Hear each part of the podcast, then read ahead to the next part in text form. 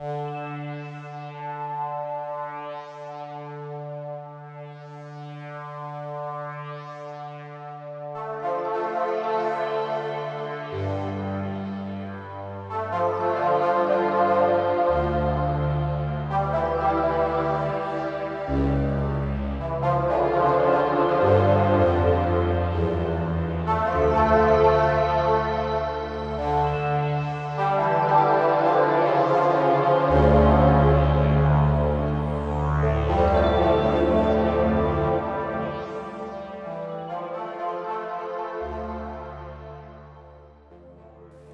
Muy buenas. Bienvenidos al Meditarium de... La biblioteca tebana. Efectivamente. Y bueno, tras la pausa de ayer, aunque no tenga sentido hablar de ello porque esto es una cosa grabada y todo eso, pero el caso es que no lo hubo, esa es la verdad. Sí. Porque hay momentos en los que ya está Más. todo tan comprimido. Más no se puede. No. Entonces, es eso de hacer todo lo que se puede un poco más y aunque Sí. quieras, porque por la tarde estuve leyendo, pero notas la voz cansada Sí. y entonces ya no quieres, y además de todos los problemas, y ya no quieres, ya no es que no quieras, es que no, Es que no es posible, es no forzar es demasiado la maquinaria. Eso. Y no es bueno. Se nota que no. Que Eso no eso. es práctico, no es inteligente comprender. Hay que comprenderlo y ya está. Además, textos complicados, palabras complejas, en fin, requiere de una.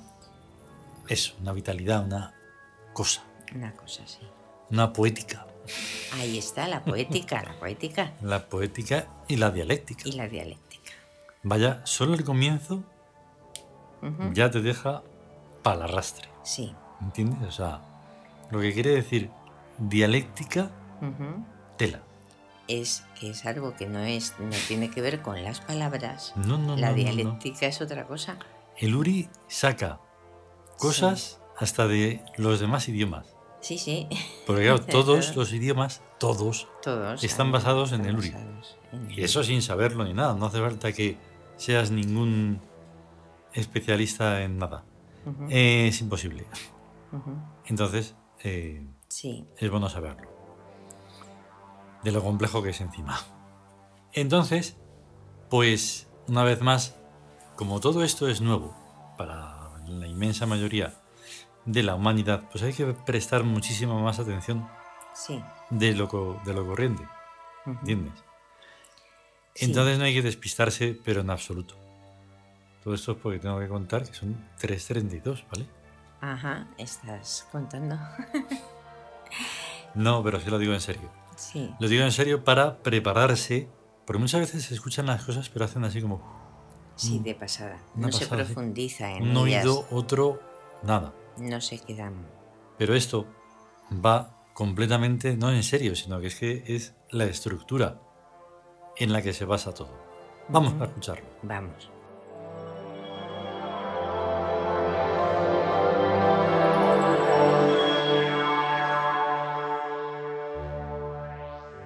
El nuevo imperio.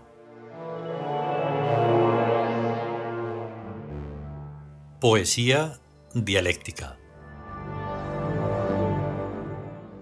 Primera parte.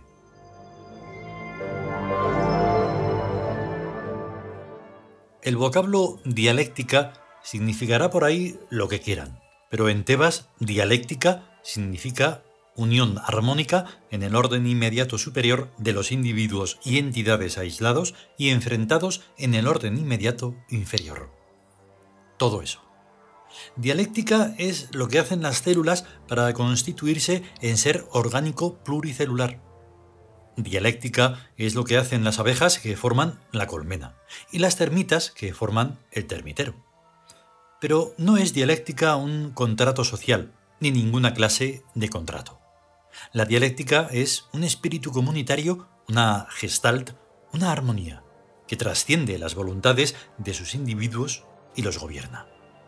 Una colmena no es el resultado de un acuerdo. Un termitero no es un contrato social. Por eso, ni en la colmena ni en el termitero nadie hace trampa a nadie. Se dice de los insectos sociales que no son inteligentes, pero tampoco son estúpidos.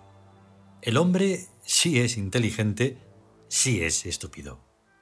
En algún modo, toda dialéctica es poética, creadora.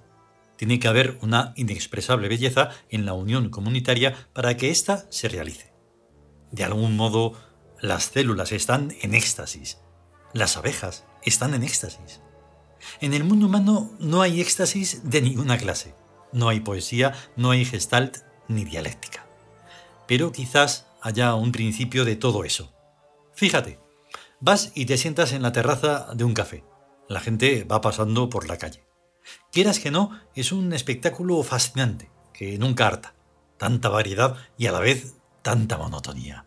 Es hipnótico colores, formas, movimientos, misterio de a dónde y por qué van y vienen. No es amor, no es hermandad, no es ni siquiera simpatía. Es algo que no tiene nombre. Están en movimiento. Son. Es... No hay que precipitarse. La dialéctica tiene sus ritmos. Tebas, la obsesión de mi alma, emerge lenta y poderosa e inexorablemente emerge sutilmente poco a poco. La divina colmena se está constituyendo.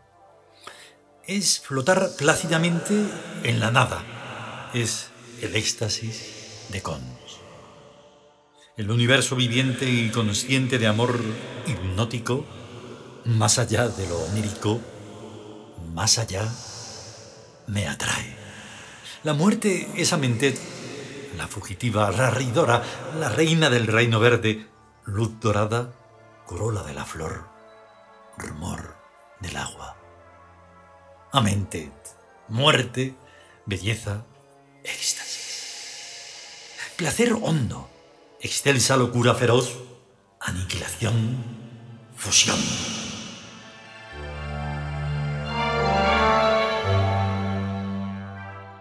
La poesía es dialéctica porque no tiene más remedio. Desfiladero sin más que una salida. Por eso echa mano a lo que encuentra. Las nubes, la muerte, los colores del arco iris, para auparse a su plano de realidad. Y es allí donde finalmente sabe. Hasta entonces fue un oscuro y asfixiante bucear entre imágenes pálidas las más veces, excesivamente intensas las más veces, confusas y contradictorias las más veces sirviendo tanto de estorbos como de pretextos. Luego sí, luego se ve que el camino largo fue el correcto, el que conduce a la síntesis, aérea y consistente, de elementos fantasmales independientemente emergidos de la nada. ¿Qué es un color? ¿Qué es la percepción de la muerte? ¿Qué es el sonido del nombre de una nube? Nada son excepto sombras que no se pertenecen a sí mismas y sin embargo es sirviéndose de ellas como la poesía se realiza con una nueva génesis del mundo. Sucesivas apelaciones a la física, y ésta indefectiblemente asiente siempre con todo el ominoso peso de su más solemne autoridad. Antiguamente el cielo era de bronce, con un sobretecho de aguas superiores para explicar la lluvia. Todos los sabios lo decían, y hasta los dioses mismos lo revelaron así. De igual manera, el Sol giraba en torno a la Tierra, como es sabido, hasta hace poco. El esquema poético vigente lo exigía. El verbo exigir resulta tosco. Lo hacía palpable y evidente. En la actualidad todo está lleno de átomos, moléculas y subpartículas. ¿Para acaso eternamente? Ni mucho menos. La atomística pasará en su día al museo donde ya reposan el trivium y el quadrivium justamente en el momento en el que la poesía estrene un nuevo esquema. Y todos sonreiremos de la ingenua vanidad de unos átomos que nadie vio jamás. La primera, la física, tan servicial y obsequiosa como un gran chambelán de alguna corte oriental. Y tan hierática. No es veleidoso esto, es pura fascinación. Si se aplica uno a mirar átomos, acaba por verlos se ve, se siente, se percibe, se hace tangible y real. Todo lo que se observa con la debida paciencia y sistematización.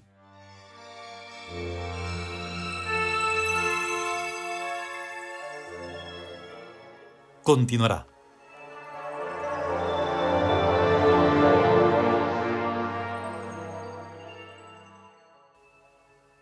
Claro, ayer mismo, cuando subía al Olimpo y estaba allí Fal, tan tranquila en su tejado maravilloso, Sí.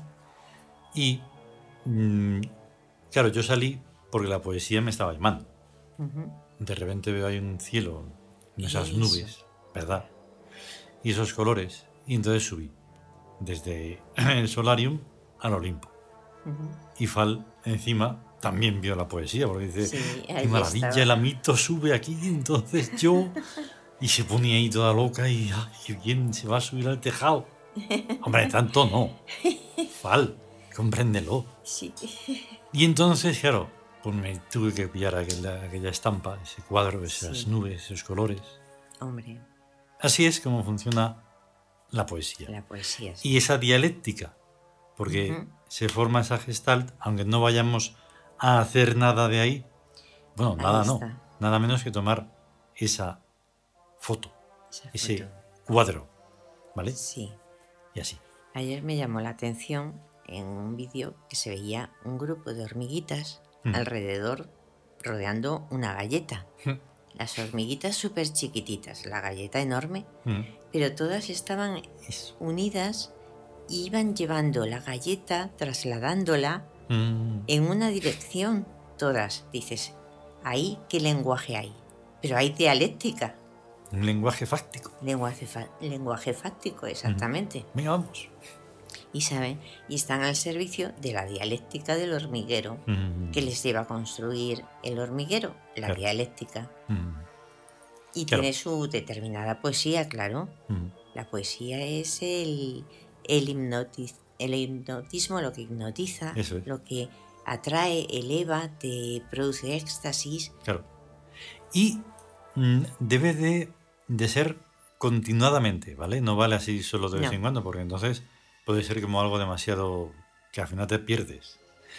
Esta mañana, al ir así caminando, gente, no sé qué, no sé cuántos, pero en el parque, en mitad del ese, un pedazo de chorro de agua, Sí, el arco iris. el arco iris. Claro, Ahí eso está. tienes que verlo aunque no llueva y haga sol. Eh, En un polvo así de agua sí. está. Esa es, ese es el verdadero lenguaje. El lenguaje no es en sí cuando, cuando sale al exterior, es lo que estás sintiendo dentro, Eso es. antes de pronunciarlo.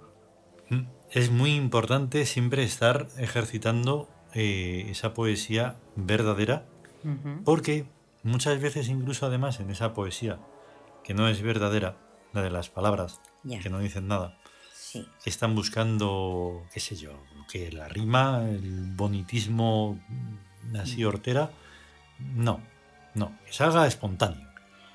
Claro. Que de repente estás escribiendo como aquí y entonces tiene que surgir todo eso. Claro. ya sea basado en los dioses o en lo que sea, pero desde luego algo trascendente. Sí, porque se trata de que salga del interior, del abismo de dentro, Mm, de, o del universo psicológico que Ujú. está dentro, hacia fuera. Eso. No retratar lo que ves en el exterior Mm, y- para hacerlo bonito. No. O sea, no es embellecer el- lo que está fuera, sino sacar desde dentro. Y además que es todo se comunica interiormente, eso. aunque tenga una visión exterior, pero la comunicación es interna. Todo es la vivencia que te produce cualquier Claro. cosa. ¿Qué ocurre? Pues que hay un miedo atroz a esto. Sí. Mucho más que a una película de sangre y miedo y pánico. Sí, mucho más. Porque en realidad ahí te vas a mostrar cuando cuentas algo, cuando te surge algo, una experiencia de todo eso que estamos hablando, Pues sí. Y te das cuenta porque hoy que estábamos ahí en esa tienda, estaban medio hablando un microinstante, una nada.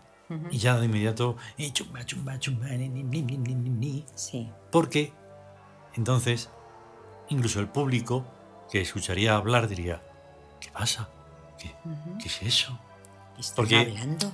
Lo que tiene que sonar es o bien fuera el ruido de la calle y la furia y todo eso, o dentro la furia y el ruido de lo que toque dentro. Porque tienen unos altavoces y tienen que poner cosas machacantes.